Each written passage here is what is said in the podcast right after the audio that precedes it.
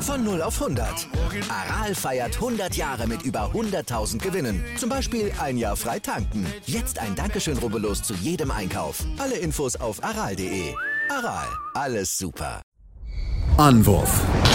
Der Handball-Talk auf meinsportpodcast.de.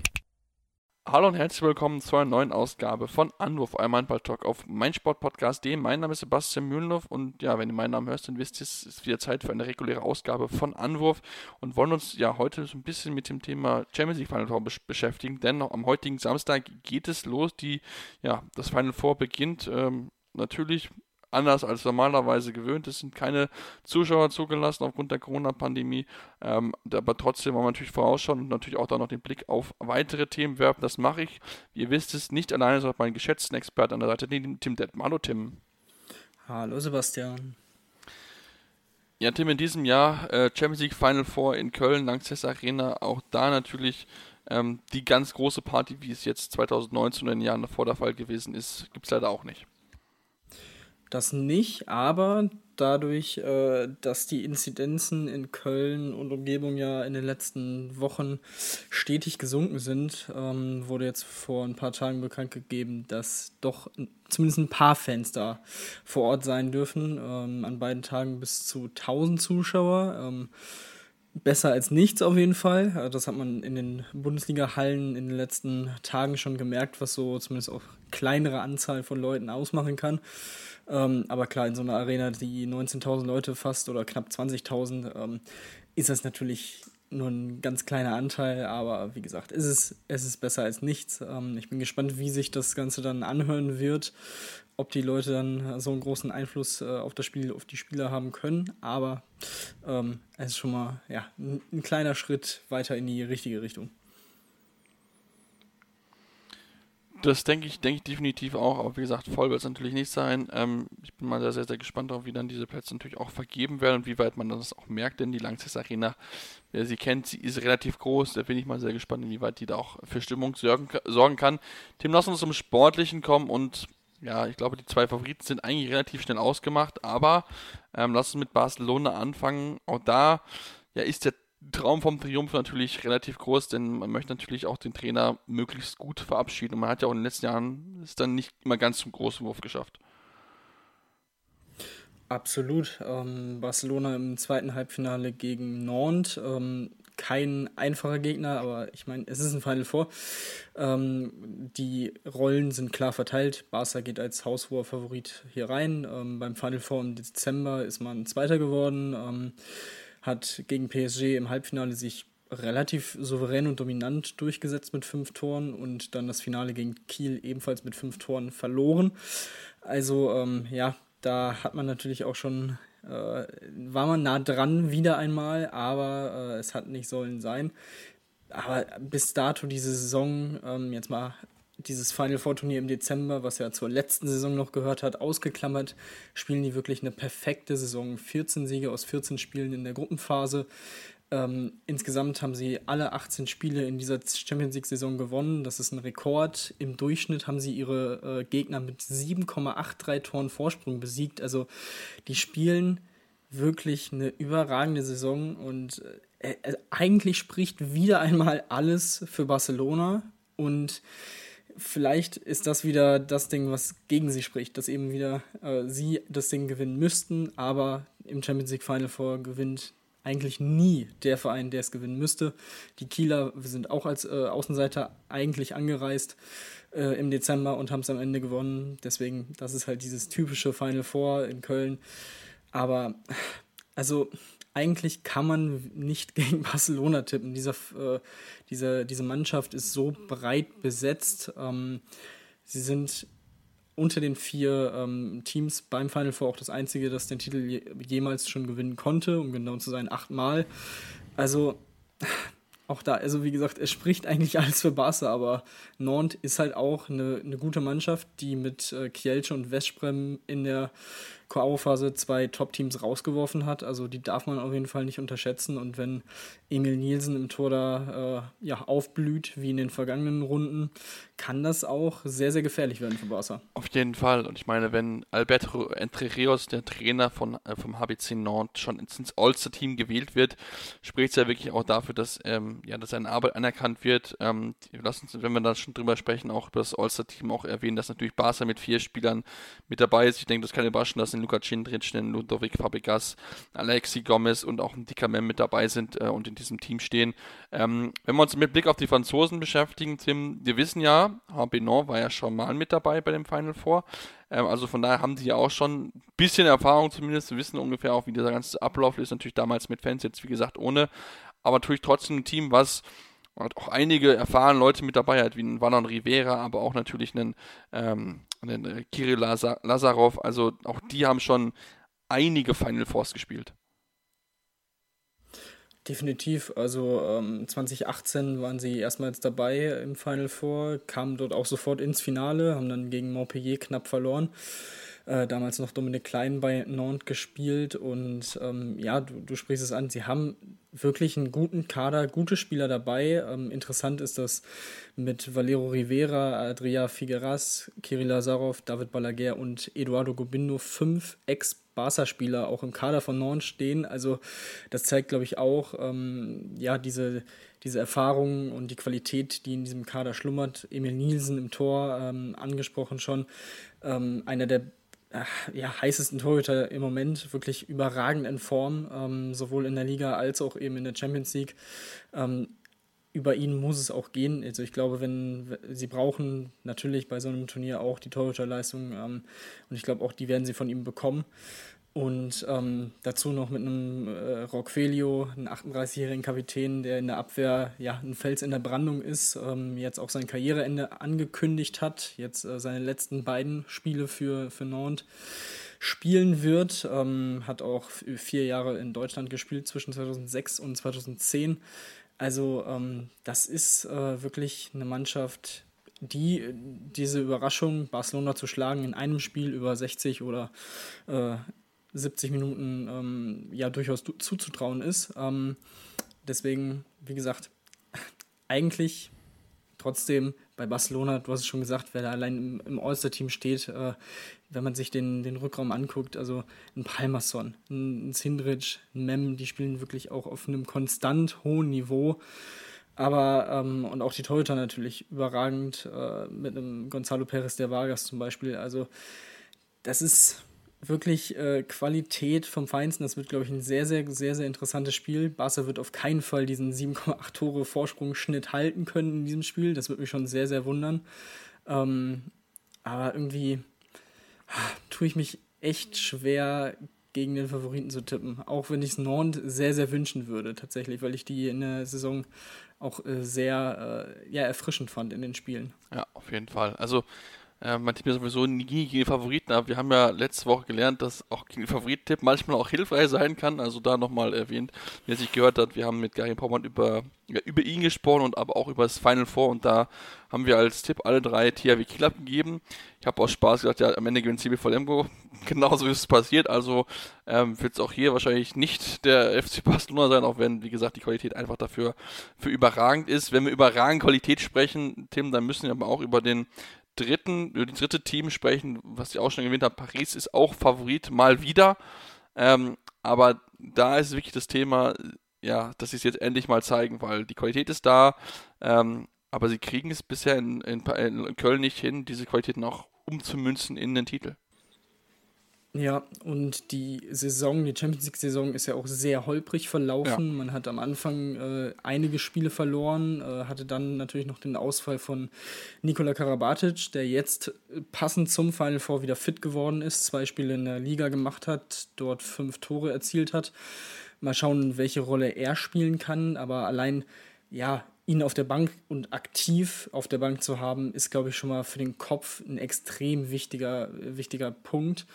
Äh, für PSG in diesem, erstmal in diesem Halbfinale gegen Aalborg. Auch die, wie gesagt, sind definitiv nicht zu unterschätzen, haben sich in jeweils knappen Duellen in der K.O.-Phase gegen Porto und gegen Flensburg natürlich durchgesetzt.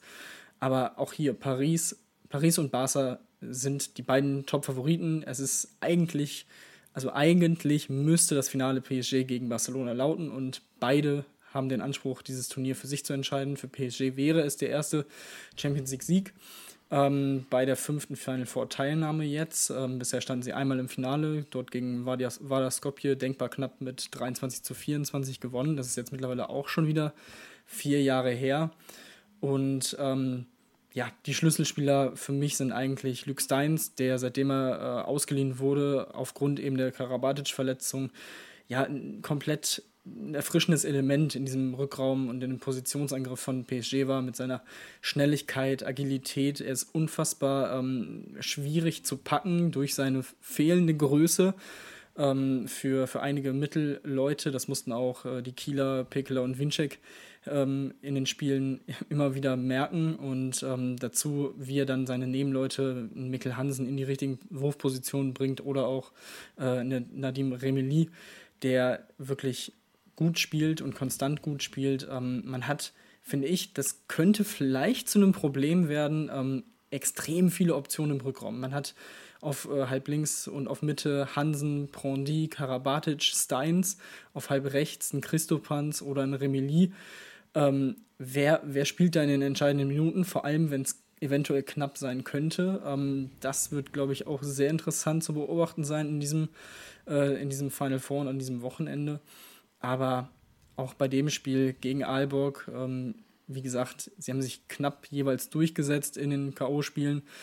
Aber auch hier ist Paris der klare Favorit und alles außer einem Paris-Sieg wäre eigentlich auch ein kleines Wunder. Ähm, ich glaube, also ich fände einen Aalborg-Sieg gegen PSG auch noch einen Ticken überraschender als ein Sieg von Nantes. Ähm, für Aalborg ist vor allem das Tempo, die, sind die Tempo-Gegenstöße eine große Chance und das wird so ein, das Mittel sein gegen PSG. Sie spielen auch oft im 7 gegen 6.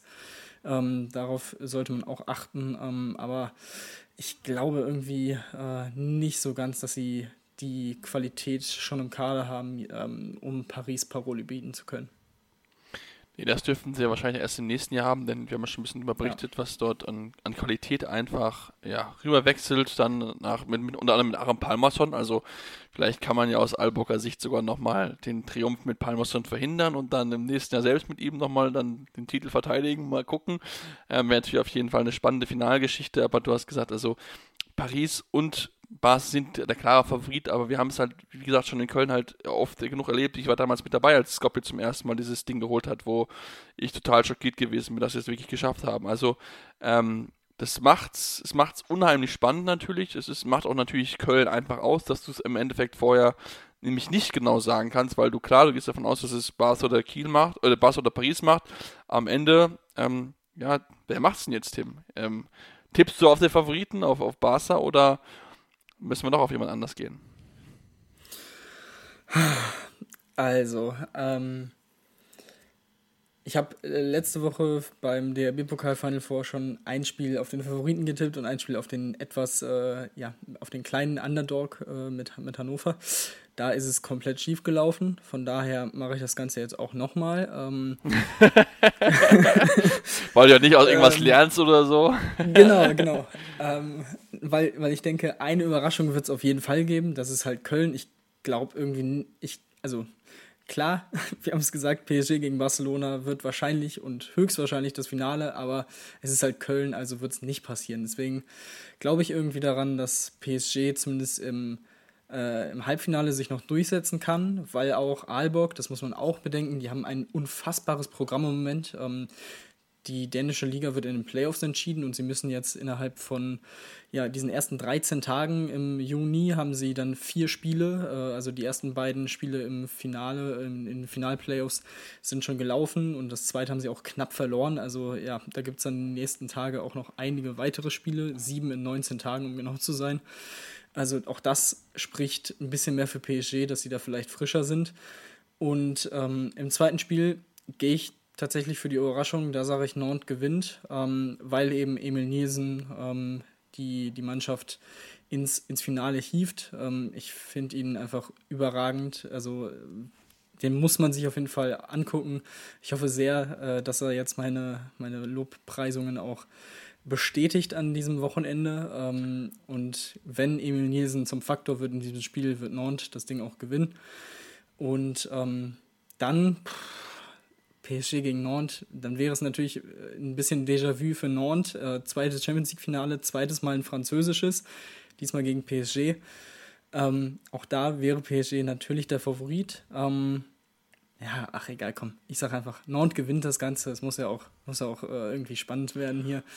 Ähm, ich sag, ja, die machen das irgendwie. Ich weiß noch nicht so genau wie. Also wie gesagt, sie sind eine gute Mannschaft und haben gute Spieler dabei. Vielleicht wird's einfach, weil Lazarov irgendwie in zwei Spielen 20 Tore macht. Wer weiß. Was er immer noch kann ähm, mit 41. eben, also das ist ja noch nicht mal so aus der Luft gegriffen. Von daher, ähm, ja, sage ich, Nantes gewinnt das Ding gegen Paris und keine Ahnung, Barca wird Dritter vor Alborg. Okay, okay, okay. Also du hast mir genau den Tipp weggenommen, den ich genauso machen wollte. Das kann ich jetzt schon mal sagen. Ich wollte nämlich auch das genauso machen. Ähm, aber ich, ich, ich gehe mal mit, ich gehe mal mit, mit Barca. Ich denke, dass die äh, dass diese aktuelle Champions League-Saison, die spielt einfach überragend.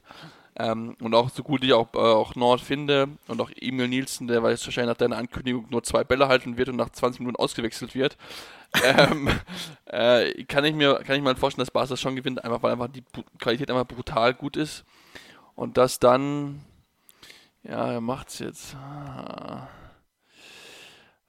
Ach komm, ich gehe mit Aalborg ich denke, dass, dass Paris das vielleicht dann wieder auch, gerade wenn sie denken, ja, die sind ja, ne, zu viel zu tun und so weiter, dann ein bisschen wie auf die leichte Schulter nimmt und sich selbst mit ins eigene Fleisch schneidet und dann gewinnt, ähm, ja, Barca gewinnt. Ich glaube, zum Abschied von Xavier Pascal gibt es nochmal einen Titel für sie.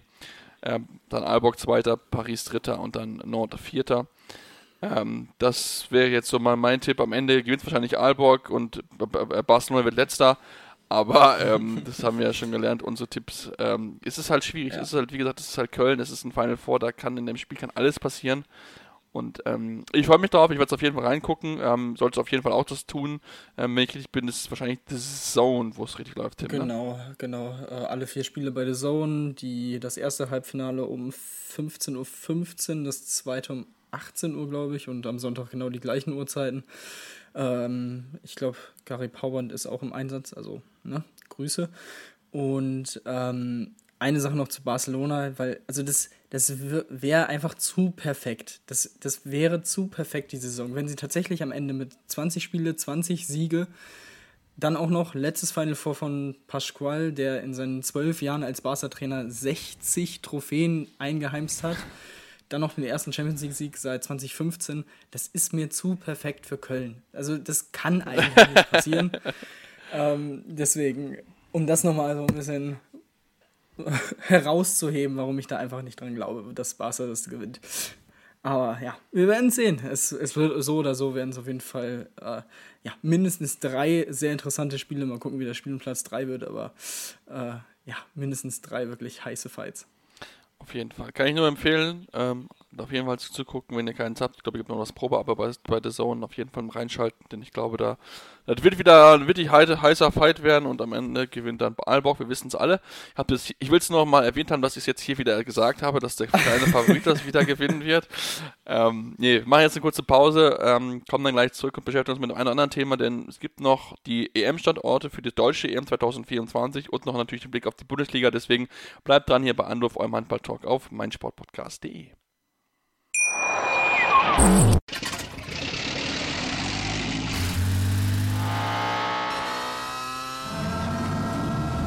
Von 0 auf 100. Aral feiert 100 Jahre mit über 100.000 Gewinnen. Zum Beispiel ein Jahr frei tanken. Jetzt ein Dankeschön, rubbellos zu jedem Einkauf. Alle Infos auf aral.de. Aral, alles super. Ja, und wir sind zurück und wollen uns jetzt ja mit anderen Themen im Handballsport beschäftigen, denn wir sind gerade in der Bundesliga äh, in der heißen Phase. Ähm, ähm, und wollen uns natürlich jetzt so ein bisschen, ja, kurz vor Schluss mit dem Thema beschäftigen. Ich finde übrigens Thema, Tim, das Thema, was gerade die Medien so ein bisschen aufbauschen, sehr, sehr interessant, wo gesagt wird, der THW Kiel hat die Meisterschaft verloren, wo ich mir denke, so, das ist ein Unterschied und wir haben irgendwie noch vier Spiele. Also, ähm, das war jetzt mir ein bisschen zu sehr negativ Malerei, nachdem sie jetzt in Magdeburg verloren haben. Mhm. Ja, also das Ding ist, ähm, ich weiß nicht, wer es gehört hat, aber äh, ich war bei, bei einem anderen Podcast hier auch auf meinsportpodcast.de äh, zu Gast bei Knorrs Woche und habe da tatsächlich äh, vorausgesagt, dass Kiel in Magdeburg gewinnt und Flensburg dadurch Meister wird. Deswegen kann ich jetzt schlecht was anderes behaupten.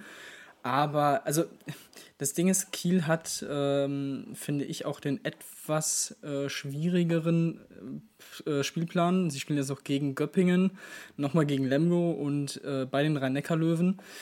Während äh, die Flensburger eigentlich nur noch das Spiel gegen die Füchse haben, was zum Stolperstein werden könnte. Ähm, dann noch gegen, oder in Nordhorn, in Erlangen und gegen Balingen.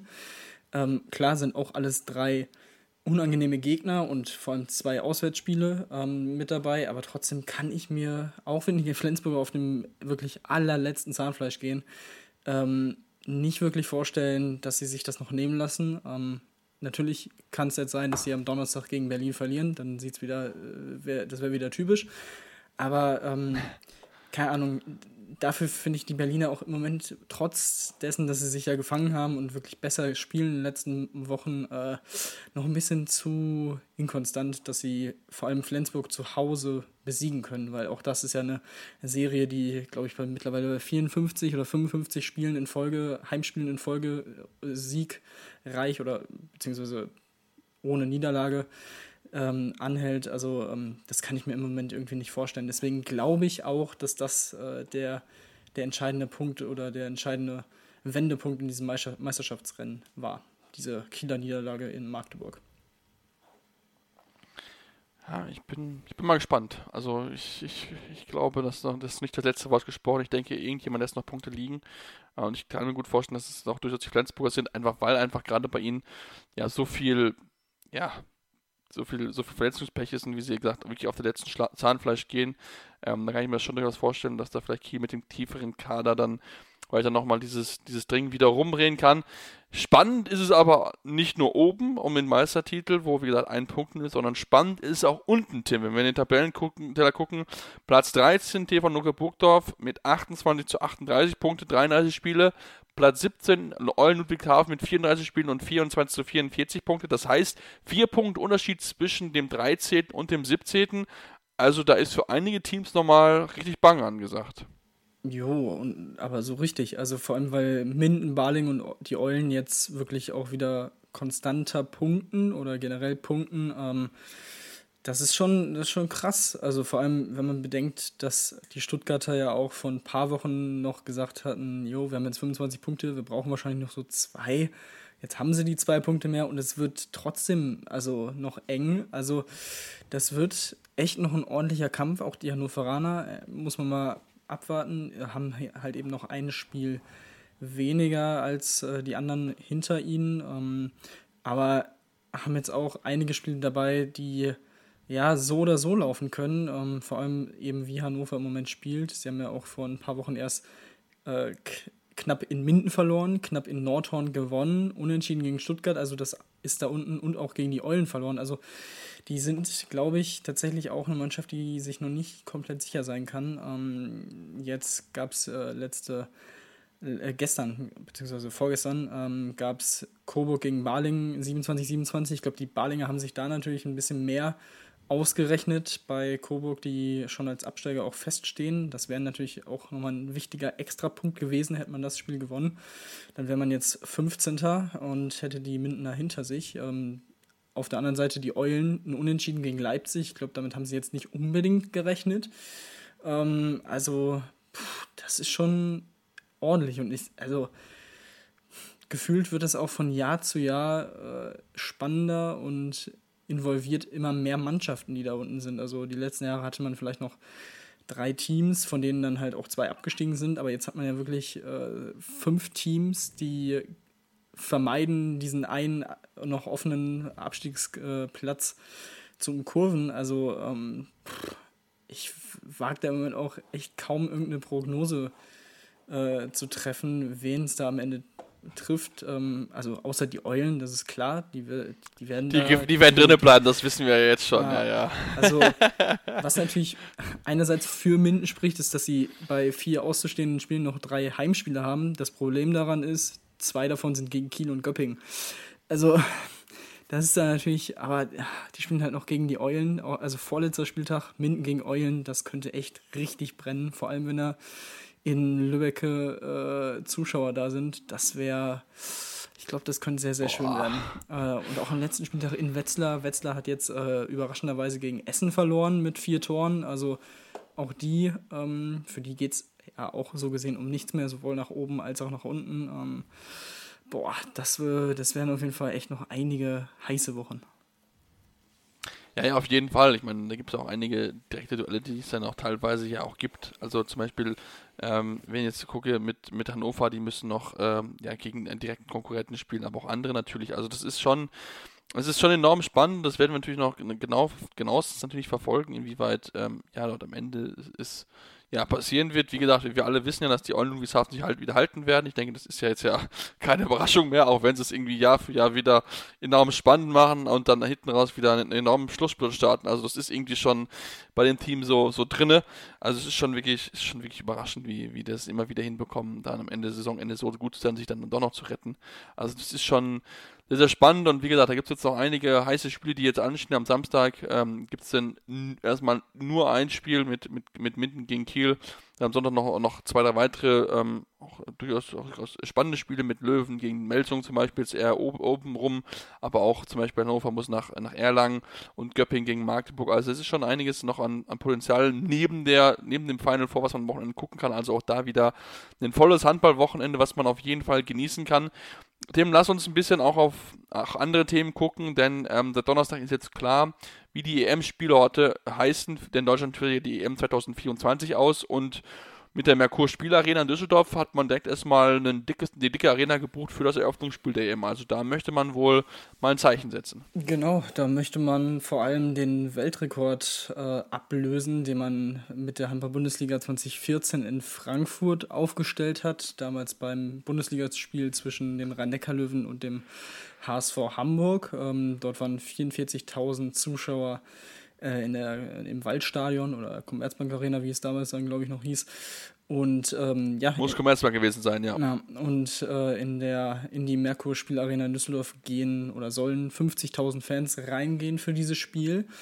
Ähm, genau, das wird das Eröffnungsspiel sein der deutschen Mannschaft und des Turniers. Das wäre auf jeden Fall ja, eine, eine, Ansage, das ist sehr, sehr interessant. Ähm, dann geht es für die deutsche Mannschaft weiter mit der Vorrunde in Berlin, also ähnlich auch wie bei der äh, Heim-WM 2019. Da war die Vorrunde ja auch in Berlin in der Mercedes-Benz Arena ähm, mit 14.800 Zuschauern, die rein kommen und für die Hauptrunde und die Finalrunde ginge es dann nach Köln ins, ja, quasi ins Wohnzimmer der Nationalmannschaft, ähm, wo ja, wie gesagt, knapp 20.000 Zuschauer reingehen. So ein bisschen äh, das Mecker des Euro europäischen Handballs geworden ist über die letzten äh, ja, Jahrzehnte, muss man ja mittlerweile schon fast sagen. Und ähm, Genau, weitere Standorte für die Vorrunde ist zum einen der SAP Garden in München, der erst nächstes Jahr fertiggestellt werden, wird ähm, mit 11.500 Zuschauern.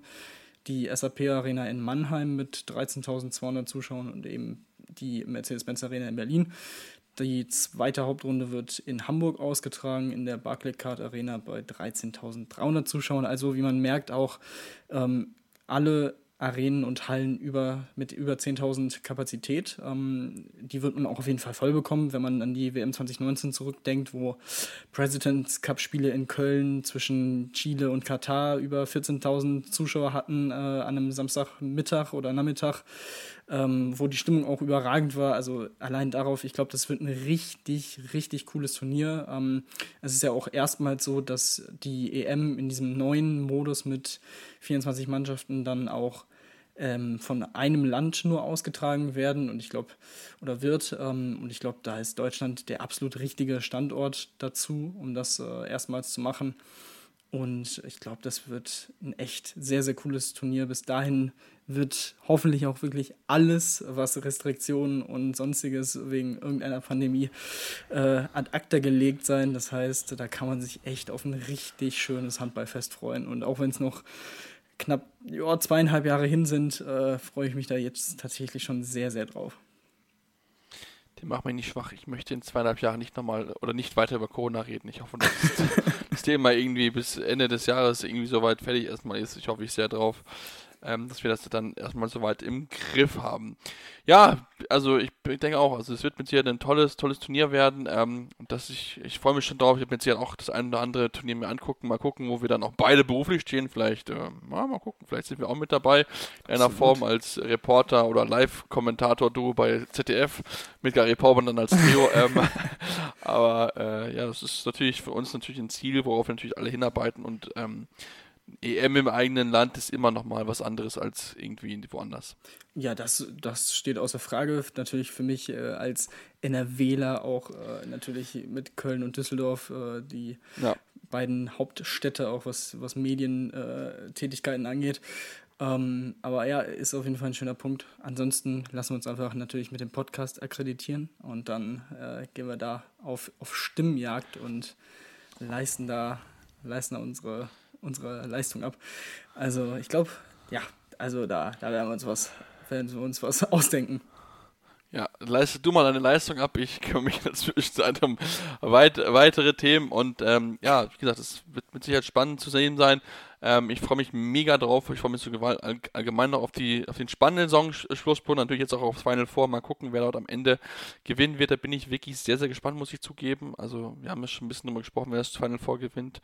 Ähm, dann sind wir da im nächsten Jahr an auch mit dabei. Ähm, wir sind jetzt am Ende unserer Ausgabe. Wir hoffen, euch hat es euch gefallen. Wenn es euch gefallen hat, dürft ihr natürlich gerne ein Like da lassen. Ähm, am liebsten natürlich 5 Sterne oder auch natürlich uns aber auch folgen bei Twitter. Ihr dürft das machen unter dem Handle at tim-detman23. Beim Tim. Bei mir ist es at seppmaster56, wo ihr mir folgen könnt. Und wie gesagt, schreibt uns dort, gebt uns Rezensionen bei iTunes oder auch einem anderen Podcast. Ähm, wir sind offen für jeder Feedback und ja, uns wird es nächste Woche definitiv wiedergeben. Da werden wir natürlich auch mit den ja, Ergebnissen vom Wochenende uns mit beschäftigen und schauen mal, wer am Ende dann sich den Triumph holen will, die, die, den Titel holen wird in der Kölner Lanxess Arena, denn feiern ist auf jeden Fall möglich in Köln, das wissen wir, auch wenn es da Restriktionen gibt, aber ich glaube, wir Handballfans wissen, dass wir alles relativ gut feiern können. Und dann drücken wir allen Teams die Daumen, natürlich auch in der Bundesliga. Und dann gibt es uns nächste Woche wieder hier bei Anruf am Handballtalk auf meinsportpodcast.de.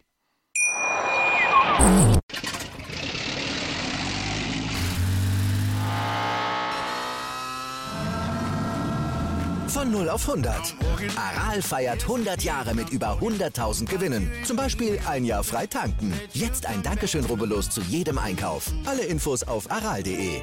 Aral, alles super. Ich habe mich natürlich schockverliebt, weil die war wirklich ganz, ganz klein. So begann die Mensch-Hund-Beziehung zwischen Christina und Tierschutzhund Frieda. Und wie es danach, nach dem ersten Moment der Verliebtheit, so weiterging und welche Klippen es danach zu umschiffen galt, das hört ihr in der neuen Ausgabe von Iswas Dog, dem Podcast für harmonische Mensch-Hund-Beziehungen. Iswas Dog? Mit Malte Asmus. Überall, wo es Podcasts gibt. Anwurf. Der Handball-Talk auf meinsportpodcast.de.